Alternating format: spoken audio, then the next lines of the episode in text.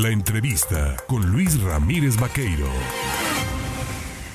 8 de la mañana con 32 minutos. Le decía yo a usted que eh, en el plano internacional los ojos están puestos en la región del mar de Japón, en la región del Pacífico. Corea del Sur y Estados Unidos han disparado cuatro misiles al mar de Japón, también conocido como Mar del Este, es lo que ha indicado la agencia de noticias subcoreana Yonhap citando al ejército, y esto obedece a la respuesta que tiene el gobierno norteamericano y su aliado Corea del Sur a los ensayos que desde la capital Pyongyang está lanzando Corea del Norte en este lanzamiento de un misil que pasó por encima pues del, del, propio territorio japonés. Y para hablar de este tema yo le agradezco esta mañana al internacionalista, ex investigador del ITAM, periodista, actualmente columnista en el diario El Economista, a Fausto Pretelín Muñoz de Cote. Muchas gracias, Fausto.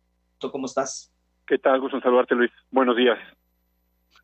Oye, ¿qué implicaciones tendrá eh, este, este evento, esta conflagración en el mar de Japón con estos amagos entre Corea del Norte y los misiles norteamericanos y Corea del Sur? ¿Estamos en las postrimerías de la Tercera Guerra Mundial?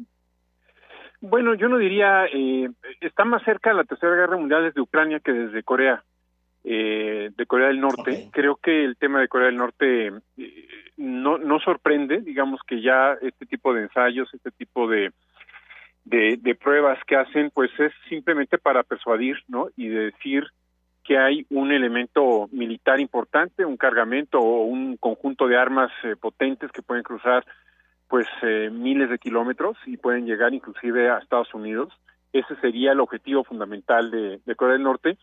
Eh, en el sentido de que es una respuesta a lo que ha venido haciendo también Estados Unidos junto con Corea del Sur y con eh, Japón. Hay que recordar que hace un par de meses eh, el presidente Biden estuvo en esa región, en Asia, y creo que uno de los eh, de los objetivos que tenía era acercar Corea del Sur con Japón, que históricamente han tenido pues diferencias, no solamente bélicas, sino también políticas, y este viaje precisamente tenía como objetivo decir hay un enemigo común que se llama China y eh, alrededor de China pues hay países como Corea del Norte que son aliados a China y que de alguna manera pues son los que van en la primera línea de fuego si se le puede llamar de esa manera en esta confrontación geopolítica que tiene Estados Unidos con, frente a China.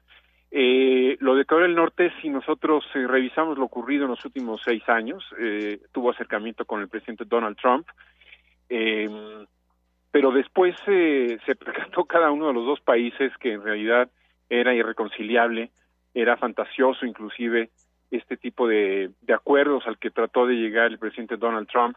¿Por qué? Por una, por una sencilla razón, es eh, lo que dije hace unos momentos, una alianza clara entre China y Corea del Norte, que quizás no se conozca mucho, pero en realidad eh, eh, digamos que es el, el, el, puente natural que ha tenido Corea del Norte en los últimos años hay que ver cómo China ayudó eh, a Corea del Norte con el tema de la pandemia. Y bueno, Corea del Norte es una caja negra, es una caja en la que no sabemos nada absolutamente. Lo único que sabemos que es eh, pues un dictador el que está frente a ese país.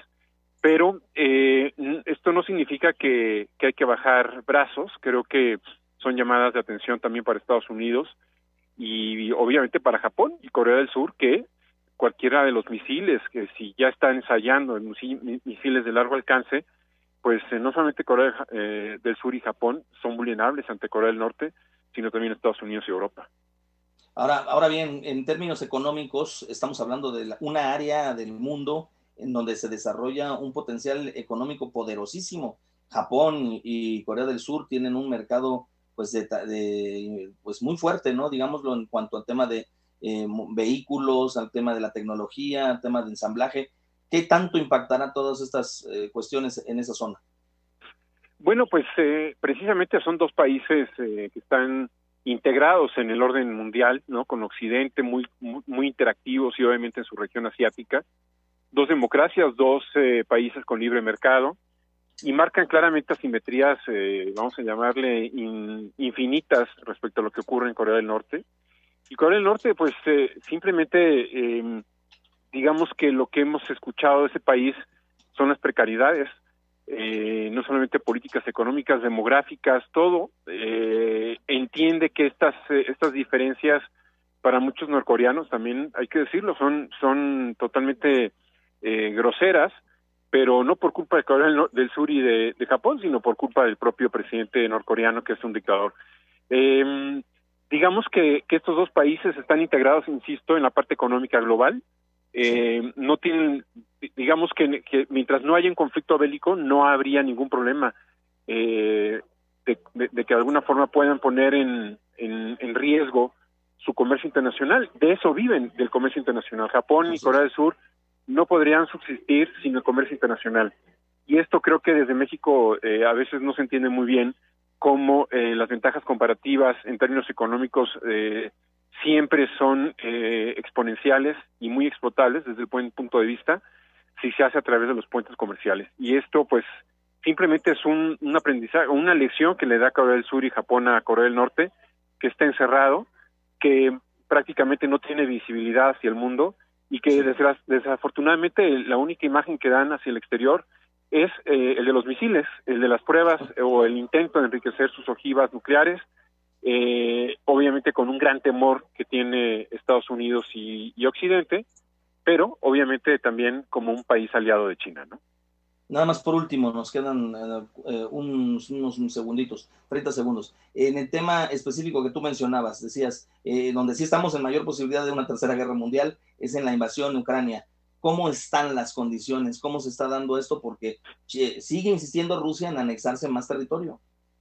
Sí, es una situación difícil, una situación en donde se han anexado cuatro nuevos territorios de la región de Donbass eh, y evidentemente lo que quiere el presidente ruso es que ya no haya, eh, digamos, eh, fuego en esas regiones, porque si viene fuego de esas regiones, él va a acrecentar o va a incrementar su potencial de agresión hacia Ucrania.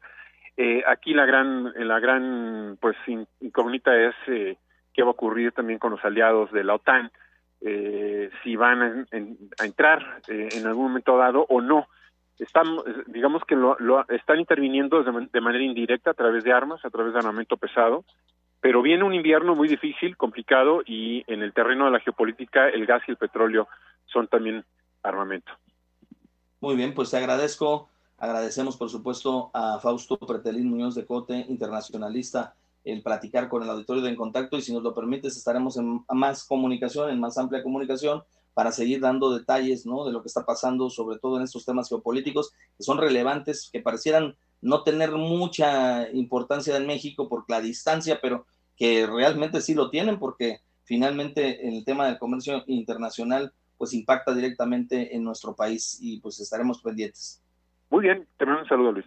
Gracias Fausto. Ahí tiene usted al investigador, ex investigador del ITAM, periodista, articulista, es columnista en el diario El Economista con una de las visiones más claras sobre lo que está sucediendo en estas regiones del mundo, tanto en Ucrania como en la área de Asia, en donde pues están presentando estos conflictos nuevamente con Norcorea.